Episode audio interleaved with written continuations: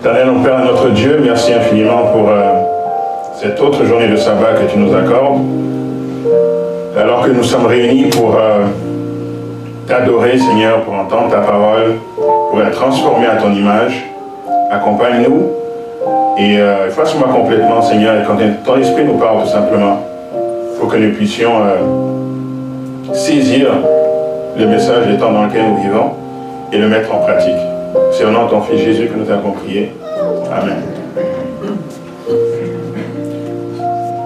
Noé était euh, le personnage choisi par Dieu pour emmener euh, un message au temps de la prochaine diapo, pour emmener un message dans une époque très particulière. Euh, le monde était corrompu, le monde était plein de violence, les gens méprisaient la loi de Dieu, les gens méprisaient Dieu lui-même. Mais la Bible dit que Noé a trouvé grâce aux yeux de Dieu, n'est-ce pas? Et pour exprimer l'état du monde à l'époque, j'espère que vous arrivez à lire, sinon je lirai pour vous, la Bible dit dans Genèse 6, verset 5, que l'Éternel vit que la méchanceté des hommes était grande sur la terre et que toutes les pensées de leur cœur se portaient chaque jour uniquement vers le mal. Il n'y avait pas d'autre option, c'était seulement au mal que les hommes pensaient, n'est-ce pas? Et euh, dans ce contexte, Dieu a donné ce message à Noé, il lui a dit euh, trois choses très claires. Premièrement, je vais détruire la terre par le déluge. Ça, c'était un message très clair, je vais détruire la terre. Deuxièmement, il lui a dit, il y a un temps fixé pour cela, je donne 120 ans. Donc Noé savait qu'est-ce qui allait arriver, il savait le temps que Dieu avait fixé avant d'exécuter son jugement. Et troisièmement, Dieu lui a donné euh, une mission spéciale. Pour se préparer pour ce jugement, tu dois bâtir une arche. Et Dieu lui a donné les détails sur comment bâtir l'arche. Donc en gros, c'était ça le message que Dieu avait donné à travers Noé pour son époque. Maintenant, prochaine diapo.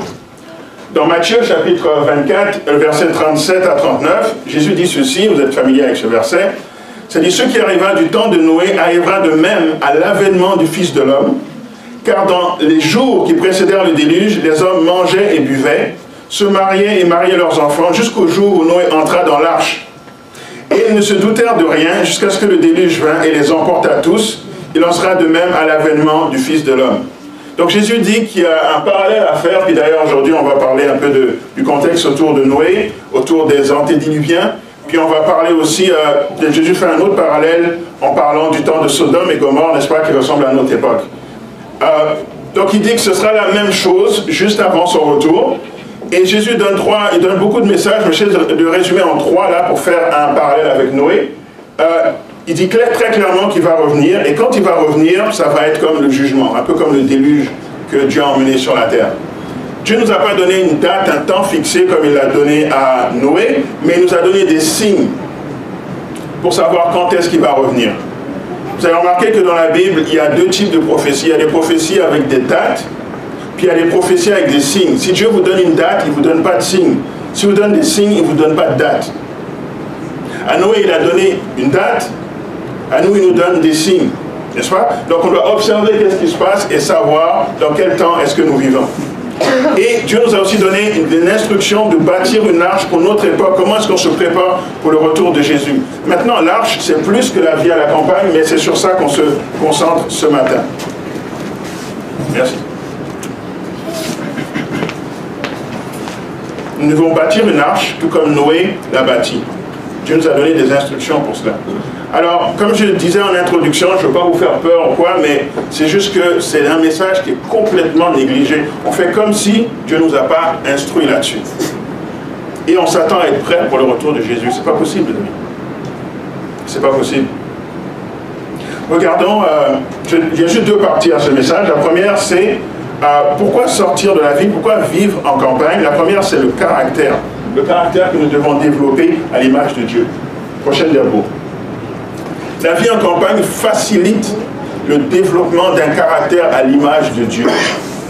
Ça, c'est la raison primordiale pour laquelle on doit faire cela. Parce qu'en ville, c'est beaucoup, beaucoup plus difficile, voire impossible, d'atteindre ce caractère. Euh, pour les diapos plus loin. Ok, celle d'après. Lisons ceci. euh, c'est écrit, euh, il est écrit à cause de l'homme, le sol fut maudit, mais les épines et les chardons, les difficultés et les épreuves qui assombrissent notre pèlerinage terrestre nous ont été départis pour notre bien.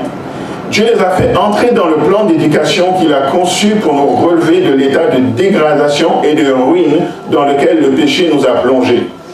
D'ailleurs, tout n'est pas tristesse et souffrance en ce monde. La nature elle-même nous offre des messages d'espérance et de consolation. On voit des fleurs s'épanouir sur les chardons et des roses éclore sur les épines. Quand Adam et Ève ont péché, que Dieu a donné la malédiction attachée au péché d'Adam, c'était que le sol serait maudit, qu'il devrait gagner son pain à la sueur de son front. Ça a l'air d'être quelque chose de méchant, mais c'était une bénédiction. Parce qu'à chaque fois qu'on travaille le sol et qu'on est occupé à faire des choses euh, du jardinage ou de la campagne, notre esprit se rappelle que c'est à cause du péché qu'on a fait ça et on n'a pas le temps de consacrer à autre chose que l'enfant de travail. Donc on est occupé à des activités saines. C'est souvent, euh, on va voir un peu plus loin, mais souvent, euh, je me rends compte, euh, juste en étant sorti de la ville là, que il y a beaucoup, beaucoup de programmes qui se passent ici auxquels je ne peux pas assister parce que je n'ai pas le temps, je suis trop loin.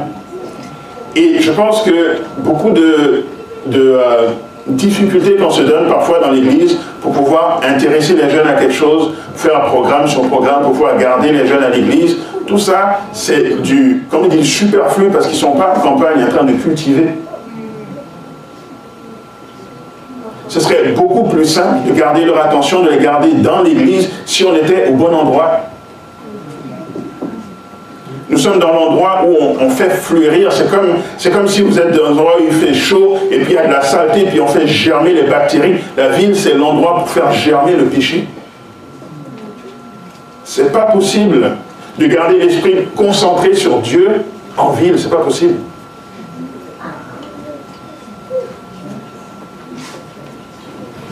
Prochaine diapo. On va regarder un parallèle simple. Euh, on voit que c'est quelque chose de systématique qui est là depuis la création. Ce n'est pas moi qui invente ça, ce n'est pas Ellen White qui invente ça. Vous allez voir que c'est là systématiquement depuis la création. Si vous regardez, il y a une distinction nette qui est faite dans la Bible entre la lignée de Caïn et la lignée de Seth, ou la lignée de Abel. N'est-ce pas? Euh, Prochaine diapo. Ça dit, euh, le dessein de Satan est d'attirer les hommes et les femmes vers les villes donc, c'est qui qui veut attirer les, euh, hommes et les femmes vers les villes C'est Satan. ok à cet effet, il invente toute espèce de nouveautés et d'amusement, toutes sortes de divertissements. Nos villes d'aujourd'hui ressemblent de plus en plus aux villes d'avant quoi D'avant le déluge. Donc, il dit c'est Satan qui veut attirer les gens vers les villes. Et nos villes ressemblent de plus en plus aux villes d'avant le déluge. Donc maintenant, c'est ça en regardant qu'est-ce qui se passe avant le déluge à travers la lignée de Cain. Euh, peux aller dans la prochaine diapo. Je ne peux pas changer moi-même, donc euh, vous allez devoir entendre ça souvent. Euh, je vais mettre en contraste ce que Dieu dit pour euh, ses enfants. Il n'est pas conforme au dessein de Dieu que les hommes s'entassent dans les villes. Donc ça, c'est l'opposé, n'est-ce pas? Il plaça nos premiers parents au milieu des scènes champêtres dont il voudrait nous faire jouir encore aujourd'hui. Plus nous nous rapprochons du plan originel de Dieu, mieux nous obtiendrons la santé du corps et de l'esprit. Ok. La prochaine diapo, c'est Genèse euh, chapitre 4, versets 16 et 17. Ça nous dit, puis Cain s'éloigna de la face de l'Éternel et habita dans la terre de Nod à l'Orient. Cain connut sa femme, elle conçut, elle enfanta, il bâtit ensuite une ville. Et, donna à cette ville le nom du fils, euh, de son fils Enoch. Donc la première mention dans la Bible d'une ville, c'est Cain qui apporte ce concept. Ce n'était pas là avant. Et d'ailleurs, Dieu a donné comme malédiction que tu seras errant, tu seras comme un vagabond sur la terre. Et c'est comme si Cain essaye d'échapper à la malédiction que Dieu lui a donnée en disant, je ne vais pas être errant, je vais m'établir quelque part et il bâtit une ville.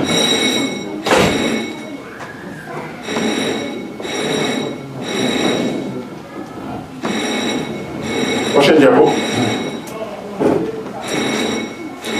Je vais vous montrer euh, quelques, euh, quelques euh, concepts qui ont été apportés par Cain et puis sa descendance. Alors ça va être peut-être difficile pour vous de lire, donc je lis pour vous. on est dans Genèse chapitre 4. En verset 12, c'est écrit Quand tu cultiveras le sol, il ne te donnera plus sa richesse. Tu seras errant et vagabond sur la terre. Donc, l'agriculture, de manière simple, comme c'était avant, n'était plus possible à, cause de la bénédiction que Cain a reçue. C'était beaucoup plus difficile. Donc, probablement qu'ils ont développé des technologies, ils ont développé des moyens de faire de l'agriculture beaucoup plus en masse, comme on le voit aujourd'hui. Il y a très peu de gens, n'est-ce pas, de la population qui cultivent. Il y a juste quelques personnes à qui cela est confié. Ils cultivent en masse et ils nourrissent tout le monde. Ça fait qu'au lieu que chacun aille cultiver sa terre pour apprendre à se nourrir soi-même, on dépend sur, je ne sais pas moi, quelques milliers de fermiers au Canada qui vont nourrir les millions de Canadiens. Ça, ce n'est pas le plan de Dieu. C'est comme une dépendance euh, grave. On va revenir là-dessus. Euh, verset 13. C'est quand dit à l'Éternel, mon châtiment est trop grand pour être supporté. Verset 14, Voici tu me chasses aujourd'hui de cette terre, je serai caché loin de ta face, je serai errant et vagabond sur la terre. Et les mecs euh, prit deux femmes, le nom de l'une était Ada et le nom de l'autre était Tila. Donc, concept de ville, concept de euh, modernisation sans le plan de Dieu. Et là, dans la lignée de, de Caïn, on dit que les mecs prit deux femmes. Donc, dans le contexte de la ville, l'immoralité sexuelle naît là aussi. C'est la première fois qu'on fait mention de polygamie, c'est la première fois que l'immoralité au niveau sexuel apparaît, c'est dans la lignée de Caïn, dans le contexte de ville. Et on voit tout à fait ça aujourd'hui, beaucoup d'immoralité sexuelle dans les grandes villes. Verset 21. Le nom de son frère était Jubal, il fut le père de tous ceux qui jouent de la harpe et du chalumeau. Là, on parle de musique, et encore une fois, on est dans la lignée de Caïn, vous pouvez être sûr qu'on ne parle pas de musique sanctifiée, encore les musiques qui viennent distraire les gens de Dieu, encore une fois, c'est dans la lignée de Cain, dans le contexte de ville. Verset 22, qui tira de son côté enfanta Tubal Cain, qui forgeait tous les instruments d'airain et de fer. Donc tout l'art qui a été apporté, toute la fabrication d'armes pour pouvoir détruire les autres, encore une fois, dans la lignée de Cain, dans le contexte de ville. Verset 23, les mecs disent à ces, euh, ces femmes, à Ada et Tila, écoutez ma voix, femme de Lémec, écoutez ma parole. Puis là, il dit quelque chose qui n'a pas de sens. Il dit, j'ai tué un homme pour ma blessure et un jeune homme pour ma, pour ma. Et dans le fond, il est en train de cacher son péché de meurtre et son péché de, de polygamie derrière la protection que Dieu a donnée à Cain.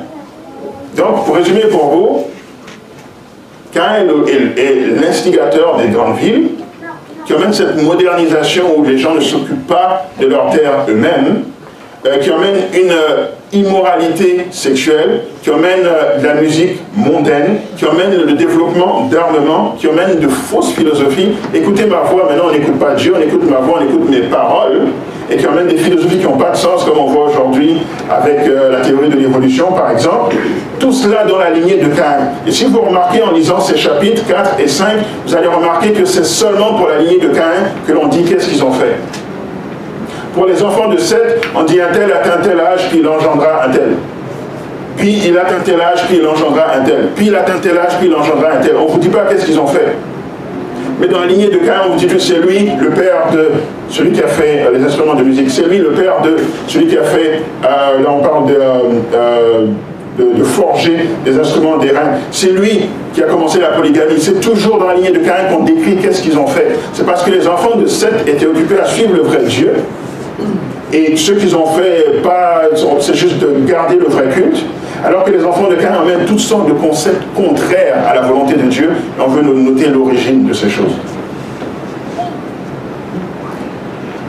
Euh, prochain diapo.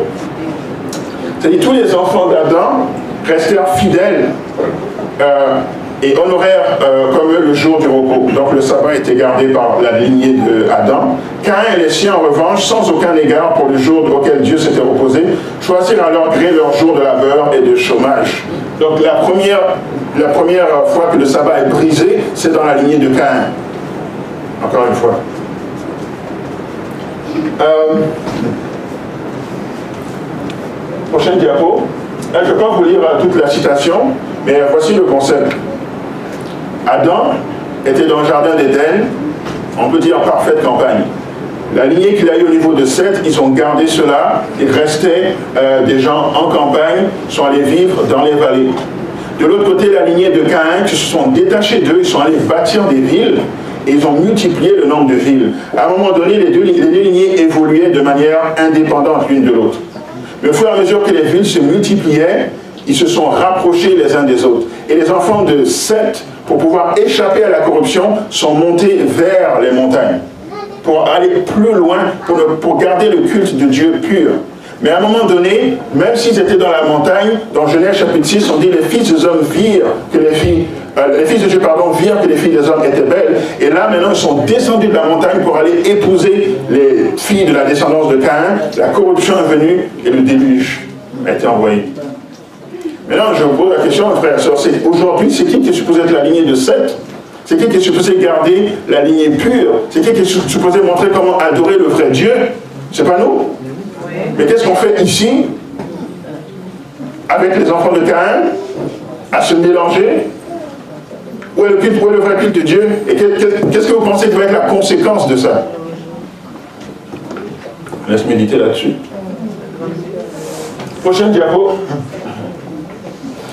Ceux qui écoutent cet avertissement trouveront un refuge. Que chacun se tienne bien éveillé et s'efforce de sauver sa famille. Qu'il saigne ses reins en vue du travail. Le Seigneur fera connaître ce qu'il doit suivre pas à pas. Pour tous ceux qui vont aller dans cette direction, euh, il faut euh, garder en tête que c'est un appel comme celui d'Abraham. On ne va pas savoir tout d'un coup. Il faut faire le premier pas de sortir et Dieu va vous guider pas à pas. Comme il a dit à Abraham, L'Éternel dit à Abraham, va-t'en de ton pays, de ta patrie, de la maison de ton père. Hein. N'est-ce pas? Donc fais la démarche de partir. Hein. Après, ça dit, dans le pays que je te montrerai. Donc quand il a fait la démarche, il ne savait pas c'était quoi la prochaine étape. Il devait juste faire la première étape et ensuite Dieu allait lui montrer un pays. Donc tant qu'on ne fait pas la première étape, on ne va jamais savoir c'est quoi la deuxième. Il faut commencer quelque part. Point B. Prochain diapo. Je vais vous montrer que les patriarches et les prophètes, euh, ils étaient tous dans un contexte de campagne. Les seules exceptions que vous voyez, je ne sais pas si vous avez remarqué, mais les seules exceptions que vous voyez où il y a des prophètes de Dieu, des hommes de Dieu qui ne sont pas dans un contexte de campagne, c'est toujours parce qu'ils sont forcés. C'est la captivité. Daniel, dans la cour du roi. Euh, Jérémie, euh, captivité. Joseph, esclave, puis ensuite il se retrouve dans la cour de Pharaon. Mais vous voyez toujours qu'ils vivent de manière euh, détachée des villes. Abraham, prochaine diapo, Abraham, Isaac et Jacob, c'était tous la même chose. Dans Hébreu chapitre 11 et le verset 9, on dit c'est par la foi qu'il vint s'établir dans la terre promise, comme dans une terre étrangère, habitant sous des tentes, ainsi qu'Isaac et Jacob. Donc ils ont maintenu cela dans cette lignée. Alors que du temps d'Abraham, par exemple, l'eau, son neveu a choisi d'aller vers la ville, vers Sodome et Gomorre. Donc euh, j'ai mis ici l'exemple d'Abraham, Isaac et Jacob. Euh, Joseph et sa famille, vous, remarquez, lorsque Joseph et euh, la famille de Joseph est venue en Égypte, il leur a mis une terre à part. Il a dit que la famille de Joseph devait aller dans le pays de Gosen. Et le pays de Gosen, c'est encore la campagne. Donc, éloigné de la vie des Égyptiens. Euh, Moïse, dans le livre d'Exode, euh, lorsque Dieu l'a préparé, c'était dans le désert, encore dans un milieu de campagne. Élie, dans un roi chapitre 17, verset 1 à 7, lorsqu'il euh, était à part pendant les trois ans et demi de, où il n'y avait pas de pluie, c'était encore une fois dans un contexte de campagne. Élisée, même chose, il a été élevé dans un contexte de campagne et on disait d'aller vers lui, vers le, le prophète qui est en Samarie. Et le Samarie, le mot Samarie, ça veut dire la montagne. Encore une fois, c'était dans un contexte de campagne. Jean-Baptiste, pour prêcher, il était dans le désert. Et Jésus, lorsqu'il venait prêcher en ville, il se retirait ensuite le soir pour être sur le mont des Oliviers dans un contexte de campagne. C'est un, un systématique dans la Bible. Mais nous, pour je ne sais quelle raison, on pense qu'on va rester là et qu'on va avoir le même, impact sur les gens que nous voulons évangéliser. Euh, prochaine diapo. J'ai lu celle-là, celle d'après. Euh, Je trouvais euh, ce, concept intéressant. Vous, trouvez que le chiffre 7, symbole de la perfection, mais c'est aussi associé à la montagne et à la communion avec Dieu. Par exemple, Dieu a créé le monde en six jours et il se reposait le septième, septième jour. Dieu a demandé aux enfants d'Israël de cultiver la terre en, pendant six années et de se reposer. La septième année, ça fait une année sabbatique, n'est-ce pas? Dieu a, gardé Moïse six jours au pied de la montagne, et le septième jour, il a demandé de monter, de venir le retrouver dans la montagne. Jésus était avec ses disciples pendant six jours au pied de la montagne, et le septième jour, ils sont montés avec lui pour avoir l'expérience de la transfiguration. Dieu permet que notre terre passe à travers 6000 ans de péché, et le septième millénaire, nous montons au ciel pour avoir un millénium de sabbat avec Dieu. Et je vous rappelez le, la, vision de Daniel 2, la pierre qui vient frapper la statue, on dit que ça se transforme en une grande montagne. Donc encore une fois, quand Dieu arrive et que ça s'établit, la montagne s'est associée à la communion avec Dieu, à la perfection du caractère, à vraiment euh, la révélation divine totale. Donc c'est dans ce contexte-là aussi maintenant que nous devons chercher la communion avec Dieu. Euh, prochaine tu peux sauter deux. J'ai lu celle-là, la celle d'après. Les filles de Lot. J'ai trouvé ça intéressant.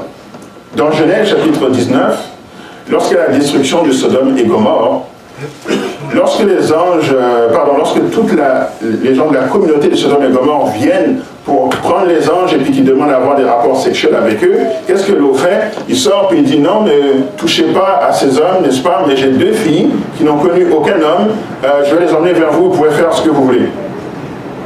Donc, Lot était dans Sodome et Gomorre, qui étaient des, endroits vraiment corrompus, mais il a réussi à garder ses deux filles vierges. Est-ce que vous voyez ça? C'est un miracle dans Sodome et Gomorre. Par contre, une fois que Sodome et Gomorre est détruit et qu'ils sont en campagne, ils sont même dans une cave, là, qu'est-ce que les filles de, de l'autre font? Il n'y a aucun homme qui est là devant nous. Ça fait qu'ils donnent l'alcool à leur père, puis allons vers lui. Ça, c'est pour vous montrer que beaucoup de parents, ils se battent en ville pour pouvoir garder un caractère sain à leurs enfants et ils réussissent en quelque sorte comme l'eau, dans le sens où ils ne vont pas aller dans tous les péchés du monde, ils vont quand même se préserver un peu. Mais ce que Dieu veut nous enseigner ici, c'est que lorsque nous restons dans le mauvais environnement, même si tu sors physiquement, si tu as laissé tes enfants pendant tellement d'années là-dedans, ils sont sortis physiquement de Sodome, et Sodome était encore dans leur tête. Comment est-ce qu'elles pouvaient penser coucher avec leur père? Comment ça c'est possible? C'est parce qu'elles étaient à Sodome. Elles ont contemplé ces choses continuellement. Donc oui, elles ne l'ont pas fait parce qu'on est dans une bonne famille adventiste, mais dans leur cœur, c'est ça qui rumine. Et quand l'occasion se présente, quand la, quand la situation défavorable, disons, se présente, l'impureté des pensées ressort et se manifeste en action. Donc, mon épouse et moi, on a deux jeunes enfants ils ne vont jamais grandir dans les grandes villes, jamais. Il y a trop, trop, trop de péchés qu'on voit ici. Ça fait, ça fait même juste six mois qu'on est sorti. On a remarqué que lorsqu'on arrive dans Montréal, on est dans la voiture, mon fils qui a juste deux ans, il commence à demander des choses. Hein. sont où les patates? Elles sont où euh, les frites? Euh, Il demande euh, certaines boissons. Alors que lorsqu'on est en campagne, il ne demande pas ça. C'est-à-dire que même à deux ans, il a fait la différence. Et quand on arrive ici, il y a du fast-food. Mais quand on est là-bas, il n'y a pas de fast-food. Est-ce que vous me suivez? Et ça, c'est un enfant de deux ans, juste au niveau de la nourriture. On ne parle pas encore des autres péchés qu'il va découvrir en grandissant.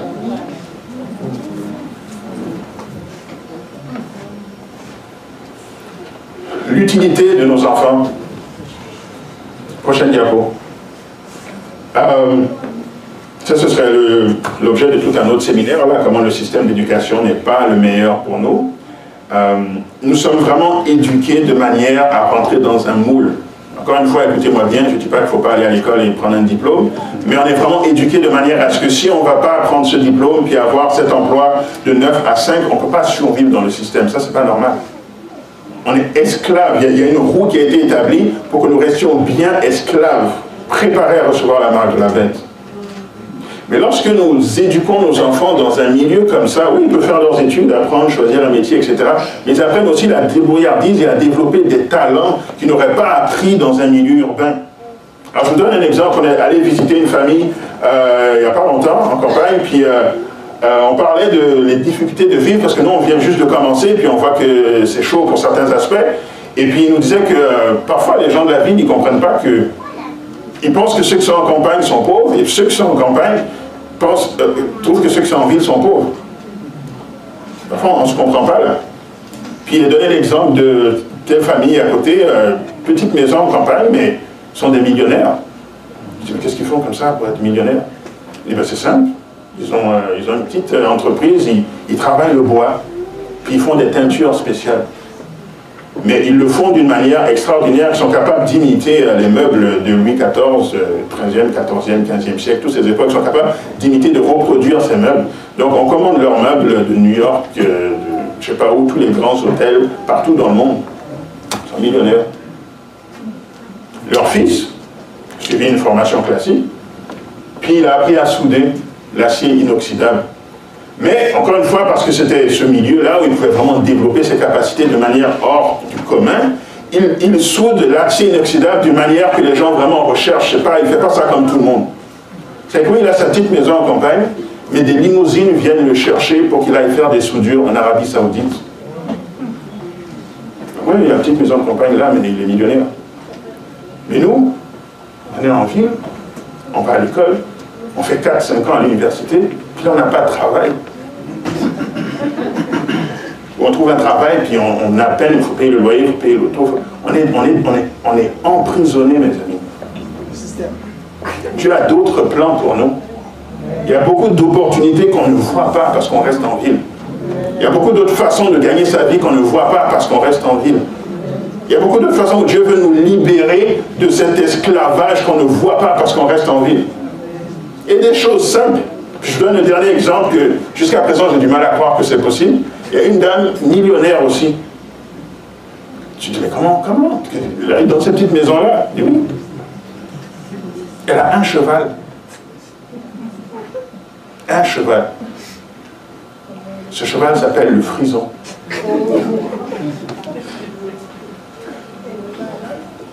C'est un cheval euh, de compétition de beauté.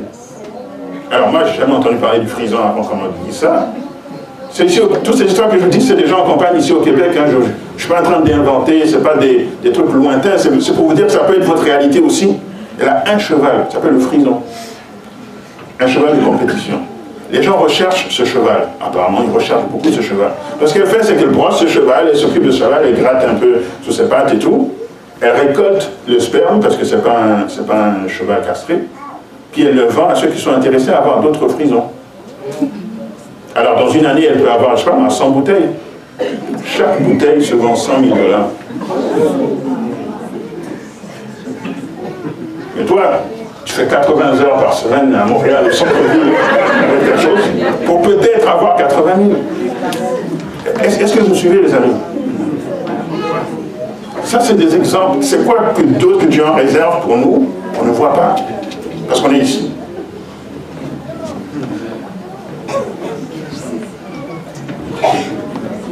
Partie 2, préparation pour la crise finale. La prochaine diapo. Alors, encore une fois, je répète, c'est pas pour vous faire peur, mais ce sont des réalités. C'est pas moi qui, qui ai inventé ces textes, mais il y a une crise finale devant nous. Oui, et elle arrive très très très bientôt. Alors, je vais vous montrer une euh, séquence, euh, encore une fois systématique qu'on voit dans la Bible, prochaine diapo. Alors la séquence est la suivante, c'est en cinq étapes. L'étape 1, c'est la préparation. L'étape 2, c'est un événement majeur. L'étape 3, c'est la proclamation hein, du message, un message puissant. L'étape 4, c'est la persécution. Et l'étape 5, c'est la, délivrance. OK?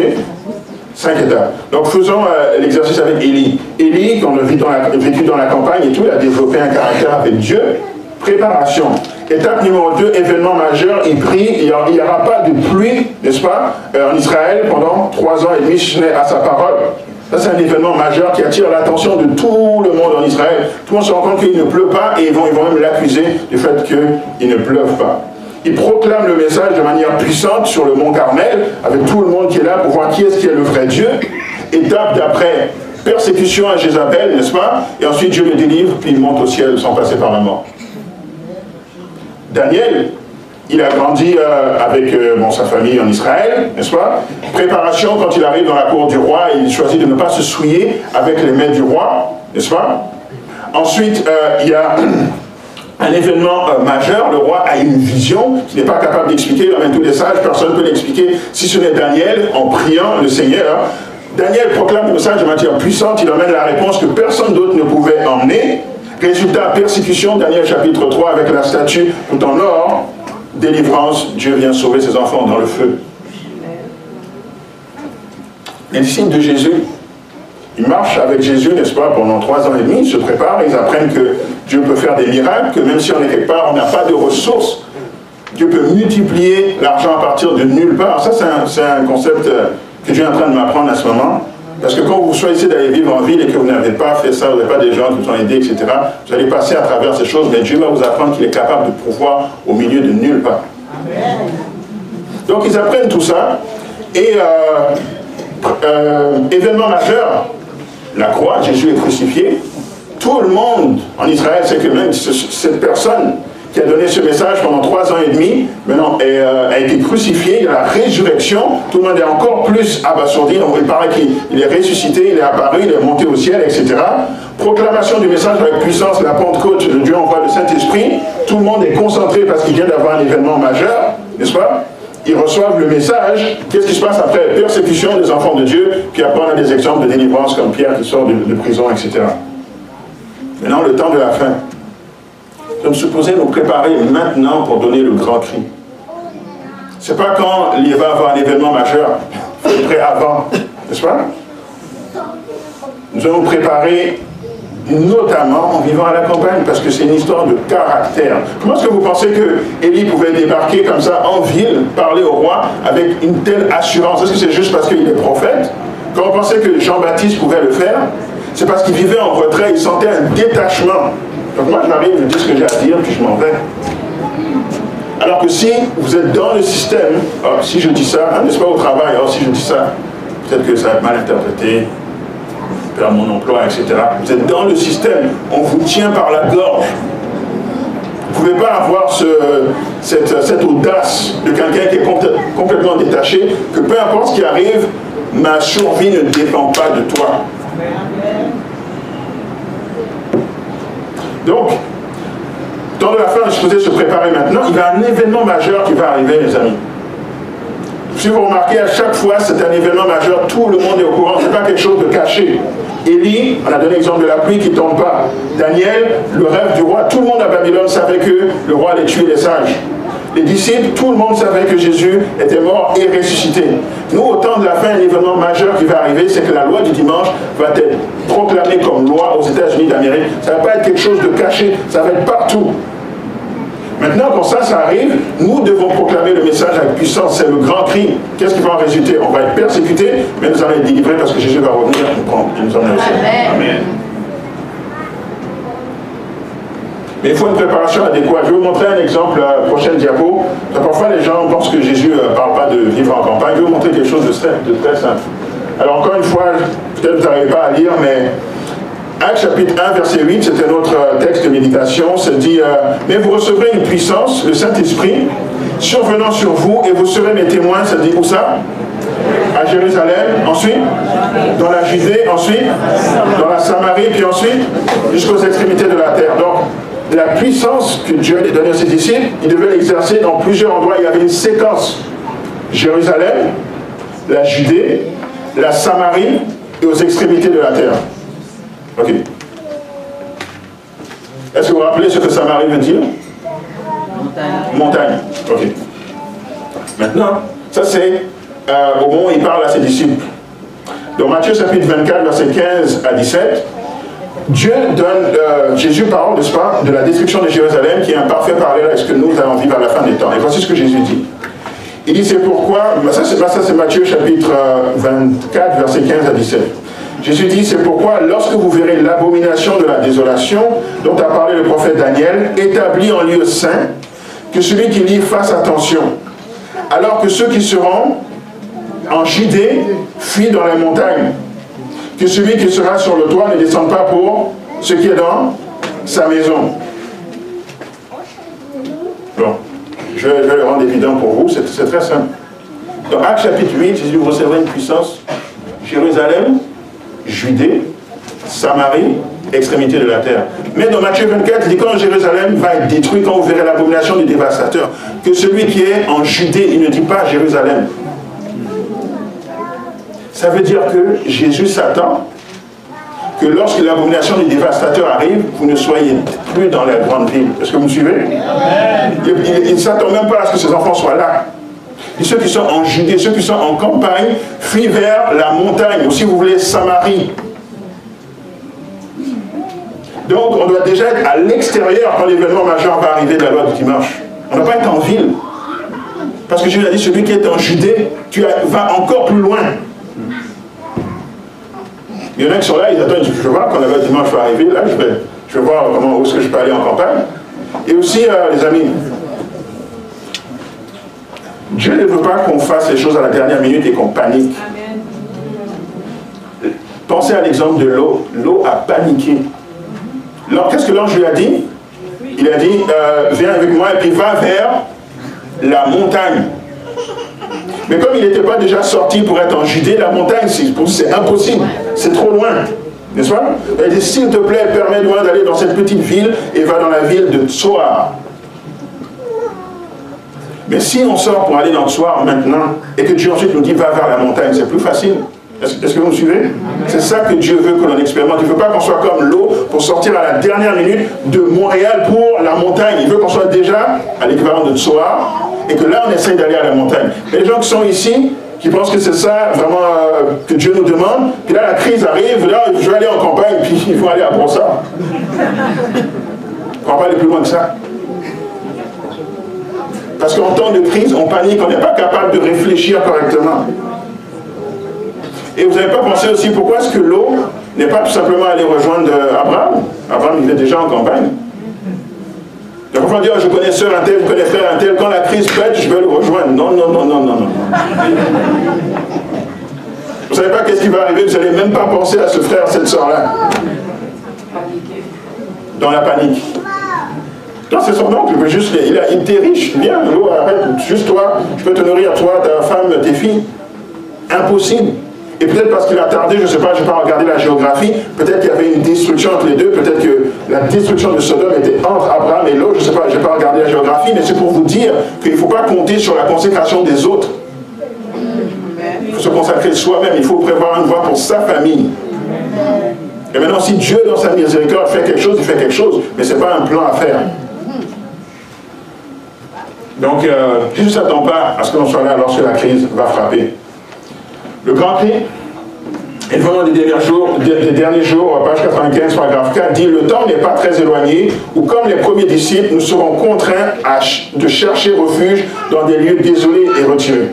De même que le siège de Jérusalem par les armées romaines fut le signal de la fuite pour les chrétiens de Judée, ainsi la collusion du gouvernement de notre nation avec l'autorité papale par le biais du décret qui imposera le sabbat de la papauté sera pour nous un avertissement. Le moment sera alors venu de quitter les grandes villes avant d'abandonner les petites bourgades elles-mêmes pour nous retirer dans les endroits les plus reculés au milieu des montagnes. Ok, maintenant j'ai mis une autre citation ici parce qu'il y en a qui lisent et qui interprètent mal. tu vois, il faut attendre la loi du dimanche. Parce qu'il dit, le moment sera venu pour nous de quitter les grandes villes avant d'abandonner les petites bourgades elles-mêmes pour se retirer dans les, endroits. Donc je vais acheter mon, mon condo à NDG. Mais regardez la prochaine citation. Je peux sauter deux diapos. Ok, merci. Ça dit pendant le temps de trouble, donc là maintenant les grands événements sont déjà là, nous, nous, hein, nous sommes tous enfuis des villes et des villages, mais nous avons été poursuivis par les impies qui forcèrent les maisons des saints, l'épée à la main. Ok. Lorsqu'il y a la grande crise, on doit fuir les grandes villes, mais on est poursuivi et les gens forcent nos maisons.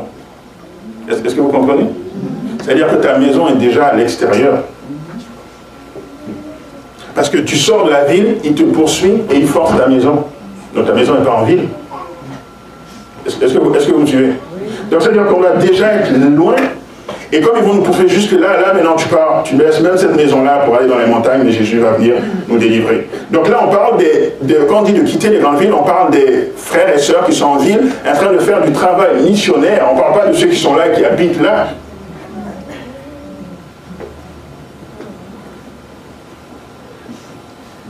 Prochaine diapo. La dépendance au système. Encore une fois, euh, imaginez que vous ne pouvez pas aller au supermarché, vous êtes cuit. toute votre nourriture vient de là, vous ne faites pas pousser vos, euh, euh, fruits, légumes, rien.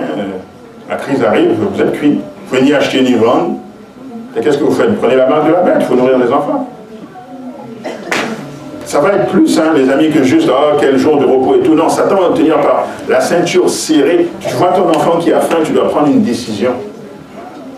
L'ennemi est méchant, les amis. Ce n'est pas, pas juste une histoire de oh, non, non, je ne vais pas aller à l'église dimanche, je vais rester fidèle. Ce n'est pas aussi facile que ça. On parle de, de contraintes financières. C'est ça qu'on parle. Donc Dieu soit déjà détaché pour quand la crise... Il y a une histoire qu'un prédicateur a racontée, c'est Dwayne Lehman, on donnait ce, message, il disait que lorsqu'il y a eu la crise de 1929, il y a un agriculteur aux États-Unis qui est venu en ville. Après quelques temps, euh, je ne sais pas qu'est-ce qu'il devait faire en ville, mais il s'est retrouvé dans New York. Et là, les gens sont venus autour de son chariot et tout. Il dit, oh, est-ce que, tu, est-ce que tu as vu la crise? Comment tu vis la crise? Machin et tout. Et sa réponse a été, quelle crise? Il n'a même pas senti qu'il y avait une crise. Alors que les gens à New York se suicidaient et tout, crash boursier, etc. Prochaine diapo. Les villes de refuge. Donc en Israël, il y avait des villes de refuge qui étaient à une certaine distance de la ville. Et donc nous, euh, nos maisons, ces endroits, ça doit être comme des villes de refuge. On vient en ville pour faire le travail missionnaire, mais on va ensuite dans ces villes de refuge. Où il y a une provision. C'est ça le but. Prochaine diapo. Les changements climatiques. Ok. Euh, prochaine diapo. Les grands de ce monde, j'ai pris cet exemple-là d'ambassadeur de, euh, l'ONU euh, pour les changements climatiques, Leonardo DiCaprio, qui dit The argument is over. Anyone that doesn't believe the climate change is happening doesn't believe in science. Bon. Et j'aurais pu en prendre plein d'autres. Donc, vous, entendez ce discours partout là de changement climatique, vous entendez, n'est-ce pas? C'est puissant. Il n'y a même pas un mois ici au Québec, beaucoup d'artistes se sont réunis, les plus grands artistes québécois se sont réunis pour signer une entente, pour mettre la pression sur le gouvernement québécois pour qu'il prenne des mesures concrètes pour combattre le changement climatique. Qui est-ce qui a vu ça? Ok, merci. Ça se passe live. Et maintenant, je vous pose une question, les amis. Est-ce que c'est la première fois dans l'histoire du monde qu'il y a un changement climatique? Non. C'était quoi le premier changement climatique C'était Exactement, c'était le déluge. Donc, c'est pas faux cette histoire de changement climatique, c'est pas la première fois. Le déluge était le premier changement climatique majeur qu'il y a eu sur la Terre. Pourquoi est-ce qu'il y a eu le déluge? La méchanceté des hommes. Est-ce que c'est parce qu'ils conduisaient euh, des voitures et ils émettaient trop de gaz à effet de serre? Mais qu'est-ce qu'ils nous disent aujourd'hui? Effet de serre. Gaz à effet de serre, cuisine trop, couper l'électricité, pollution. Et si on fait un parallèle avec Noé, il y a un changement climatique drastique à cause du péché des hommes. Il n'y avait jamais plu avant, maintenant il pleuvait. Du temps d'Élie, changement climatique, pas de pluie pendant trois ans et demi. Et l'affrontement sur le mont Carmel, c'était entre Dieu et Baal. Baal, c'est le Dieu du climat. C'était aussi un affrontement au, niveau du changement climatique. Pourquoi est-ce qu'il ne pleut pas? À cause de la méchanceté d'Israël, à cause du péché des gens. Même chose. Changement climatique, il y a toujours un péché derrière. Jonas, va prêcher à Ninive. Non, je ne veux pas aller prêcher à Ninive. Il monte dans la barque. Qu'est-ce qui se passe? Tornade, changement climatique. C'est de la faute de On le balance et puis ça se calme. Est-ce qu'il se peut, mes amis, que le changement climatique qui est en train de se passer, c'est à cause de la méchanceté des hommes et que les gens ne voient même pas la vraie cause? Certains disent, oh, on conduit trop de voitures euh, polluantes, etc. Non, non, non, les amis. Ça, c'est un signe que les péchés du monde sont en train de monter vers le ciel tranquillement et Dieu est en train de nous annoncer qu'il va envoyer ses jugements sur la terre comme du temps de Noé, comme du temps de Sodome. C'est ça la vraie cause. Ok Prochaine diapo. Donc, cataclysme à venir. Prochaine diapo. Le Seigneur appelle son peuple à déménager hors des villes. Car à l'heure où vous ne vous y attendrez pas, le feu et le soufre pleuvront des cieux sur ces villes. Le choc sera proportionnel à leur péché. Euh, lorsqu'une ville sera détruite, que notre peuple ne regarde pas cela comme une mince affaire et qu'il ne pense pas qu'il est, est, possible, si l'opportunité se présente, de construire eux-mêmes des maisons dans cette ville même détruite. Alors, euh, là j'ai mis un exemple, là c'est juste un exemple encore une fois, c'est pas pour vous alarmer. Et ça c'est euh, c'est euh, le club de football de Nashville, Tennessee. Vous savez qu'en 2015, il y a eu des citations d'Ellen White qui ont été rendues publiques, qui n'avaient jamais été rendues publiques avant. Et elle disait justement dans ce texte qu'il va y avoir une boule de feu qui va venir détruire Nashville. Les gens disent, oh, il ne faut pas aller habiter à Nashville. Non, mais c'est toutes les grandes villes, les amis. Je ne sais pas que, comment est-ce que tu vas choisir où ça va frapper, mais les jugements arrivent sur toutes les grandes villes. Et euh, les adventistes qui ont vu ça se sont dit, il faut alerter Nashville. Donc là, ils ont pris un grand terrain, ils ont mis un énorme poteau en bois. J'aurais aimé vous montrer l'image, euh, mais ce n'est pas encore fini. Je ne vais pas vous montrer l'image, mais ce n'est pas encore fini. Et euh, ils sont en train de faire ça en ce moment-là. Ils ont mis un énorme, je ne sais pas quel arbre ils ont coupé là, mais un énorme morceau de bois, et ils sont en train de sculpter la statue de Daniel chapitre 2. Et là, ils sont rendus juste à cette partie de la statue. Pour que tous les gens de Nashville puissent demander c'est quoi cette statue? Et que là, ce soit une occasion pour eux d'aller voir dans la, dans la Bible qu'est-ce qui se passe et de les diriger vers la parole de Dieu. Je trouvais que c'était un projet très très intéressant. Donc, euh, oui, Ellen parle de Nashville qui sera détruite par le feu et d'autres cataclysmes. Euh, on termine par la résistance au message. Alors, le message de vivre en campagne ou d'autres messages, pourquoi est-ce que les gens résistent à ça? Euh, Dans Matthieu chapitre 13, versets 13 à 15, Jésus nous dit, parce que là, il parle en parabole aux gens, n'est-ce pas? Euh, Je n'avais pas compris ça avant je pensais que c'était un peu... Euh, un peu comme si Jésus essayait de ne pas dire aux gens tout ce qui se passe, mais non, c'est pas ça. Dans Matthieu chapitre 13, versets 13 à 15, c'est écrit, c'est pourquoi je leur parle en parabole, parce qu'en voyant, ils ne voient point, et qu'en entendant, ils n'entendent, ils ne comprennent. Et pour eux s'accomplit cette prophétie d'Isaïe, vous entendrez de vos oreilles et vous ne comprendrez point, vous regarderez de vos yeux et vous ne verrez point. Donc, on entend, on ne comprend pas. On entend les oreilles, on ne comprend pas. On regarde de nos yeux, on ne voit pas. Car le cœur de ce peuple est devenu insensible. Ils ont endurci leurs oreilles et ils ont fermé leurs yeux, de peur qu'ils ne voient de leurs yeux, qu'ils n'entendent de leurs oreilles, qu'ils ne comprennent de leur cœur, qu'ils ne se convertissent et que je ne les guérisse. Maintenant, regardez ce que dit Psaume chapitre 135, verset 15 à 17. Ça dit, les idoles des nations sont de l'argent et de l'or, et sont de l'ouvrage de la main des hommes. Elles ont une bouche et ne elles ont des yeux haineux. Elles ont des oreilles haineux. Et elles n'ont point de souffle dans leur bouche. Qu'est-ce que ça veut dire, frère et soeur La raison pour laquelle parfois on prêche des choses et les gens ne comprennent pas, c'est parce qu'ils sont à l'image de leurs idoles. Il y a quelque chose dans leur vie qui fait que quand moi je dis qu'il faut aller vivre en campagne, la seule chose que la personne entend c'est « Oh, je ne vais pas pouvoir avoir cet emploi très lucratif ». Ou, oh, en campagne, il n'y a, pas plein de filles à l'église qu'on peut regarder. Là, il y a, des petites églises là, avec 50 membres, la moyenne d'âge c'est 75 ans.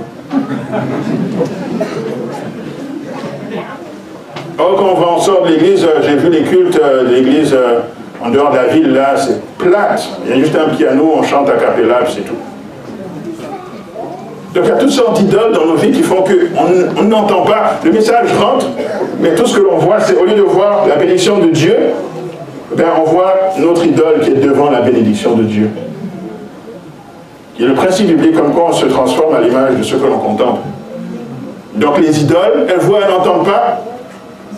Elles ont des yeux, elles ne voient pas. Si on a des idoles, on devient comme eux. Cache le message, ça ne rentre pas.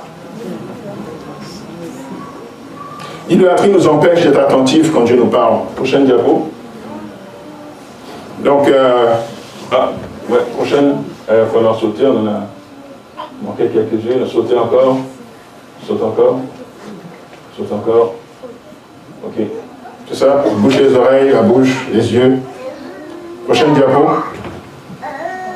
On donne du divertissement, n'est-ce pas, pour nous maintenir occupés. Prochaine diapo.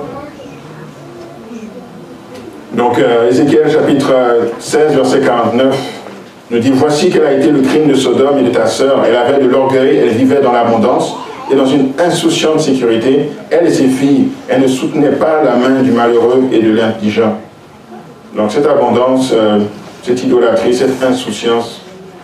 Prochaine diapo.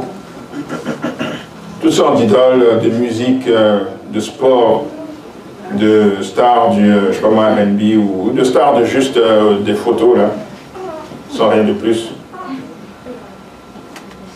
Tout cela, ça nous distrait du vrai message. On, passe nos temps là-dessus. On regarde euh, des matchs et des matchs et des matchs de sport, c'est des heures et des heures et des heures. Mais on ne peut pas prendre 30 minutes, une heure pour dévotion, ça non. Mais le match de 2 heures et demie, pas de problème. Prochaine diapo. Je suis pas en train de dire que tous les gens qui font ça, euh, il y a un démon sur leur tête là. Mais ce que je suis en train de dire, c'est que ce sont des distractions qui font qu'on ne voit pas, on n'entend pas quand Dieu nous parle. Prochaine diapo. En conclusion, euh, un de mes amis euh, qui est à New York, là-bas, New York, pardon, à Boston, au mois d'octobre dernier, il me texte vers 7h30, il dit Abou, il faut qu'on se parle ce soir. Là, je suis au travail, j'ai une, euh, une réunion, puis la réunion a fini tard, vers 8h30 et 9h. Elle dit, ok, ben, je t'appelle quand je finis. Puis là, je l'appelle à la fin, puis il dit, Abou, Dieu m'a dit qu'il faut que je te dise ça. Il dit, euh, il y a une semaine et demie, j'allais me coucher tranquillement, et j'arrivais pas à dormir. 11h du soir, j'arrivais pas à dormir. Minuit, j'arrive pas à dormir. Une heure du matin, j'arrive pas à dormir. Je dis, qu'est-ce qui se passe, Puis je suis éveillé comme si j'ai bu 10 euh, cafés, là. Il dit, bon, peut-être que veut, veut me parler. Puis là, il lit, il lit, il lit la Bible. Puis à un moment donné, Dieu l'emmène sur Ésaïe 52, versets 11 et 12, qui dit, partez, partez, sortez de là. Ne touchez rien d'impur. Sortez du milieu d'elle. Purifiez-vous, vous qui portez les vases de l'Éternel.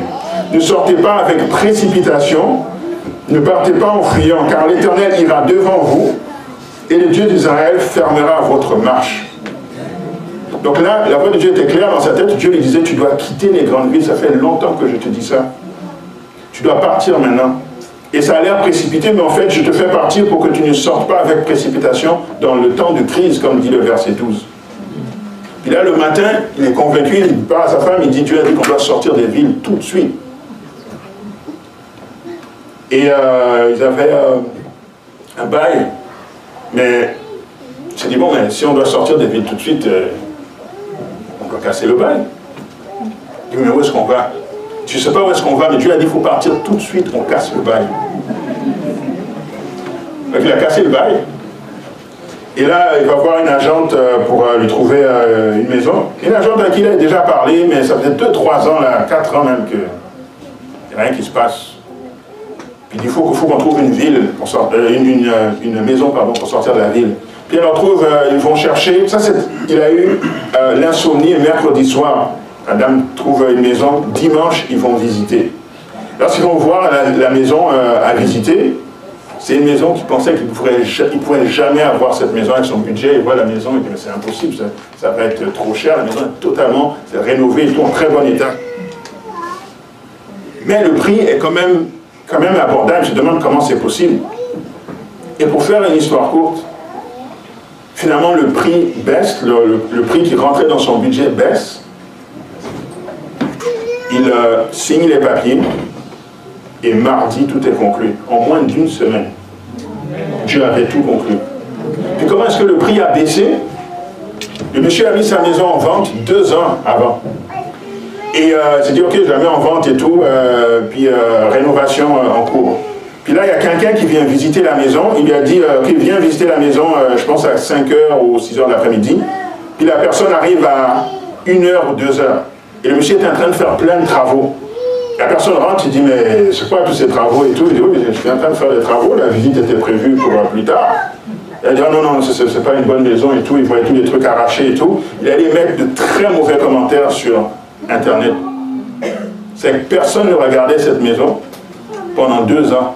Mais le monsieur a fait toutes les rénovations, la maison vaut beaucoup plus. Mais à cause de cette visite, le prix est resté bas. C'est comme mon ami est arrivé, il a une maison toute rénovée à un prix impossible. Est-ce que vous voyez comment Dieu travaille? C'est que m'appelle tu dois, Dieu m'a dit que, voici l'expérience, je devais te raconter, maintenant Dieu m'a dit que tu dois sortir de la ville tout de suite. C'est que je, vais, je parle à ma femme, je dis, euh, j'étais sous le choc. Là, je parle, je dis, tu vois l'expérience, on va sortir tout de suite. Elle me dit, ok, pas de problème. Et là, on cherche quelque chose au mois d'octobre. Au mois de décembre, on a tout signé. Et là, là on est sorti. Et là, c'est juste notre soir. On n'est pas encore là où Dieu veut nous emmener, mais au moins, on est à soi. Amen. Je termine avec euh, ça et je fais un appel. Prochaine diapo. Les parents qui possèdent un terrain et une demeure confortable sont des rois et des reines. Un lopin de terre et une maison confortable, partout où cela est possible. Le devoir des parents est de prévoir euh, habitations à la campagne pour leurs enfants. Euh, vous engagez-vous vous aujourd'hui, ceux qui sont pas. Et quand je dis sortir de la ville, c'est sortir de la ville. Je ne parle pas d'aller vivre à Longueuil, euh, Laval, euh, Brossard. Ben non, non, non. Non, c'est pas ça qu'on dit là. On parle de campagne. Est-ce que vous voulez prendre l'engagement de prier là-dessus pour que Dieu vous guide sur comment est-ce que vous devez mettre cela en pratique? Pour ne pas sortir en précipitation, et pour ne pas non plus négliger ce, ce message. Satan est en train d'entasser les gens dans la ville. J'ai jamais vu autant de projets immobiliers au centre-ville de Montréal. Il entasse les gens parce qu'il sait qu'est-ce qui arrive. On ne peut pas rester là, on doit être en dehors pour venir donner le message à travers euh, des activités missionnaires. Mais ça ne peut pas être notre demeure. Nous sommes les enfants de Dieu.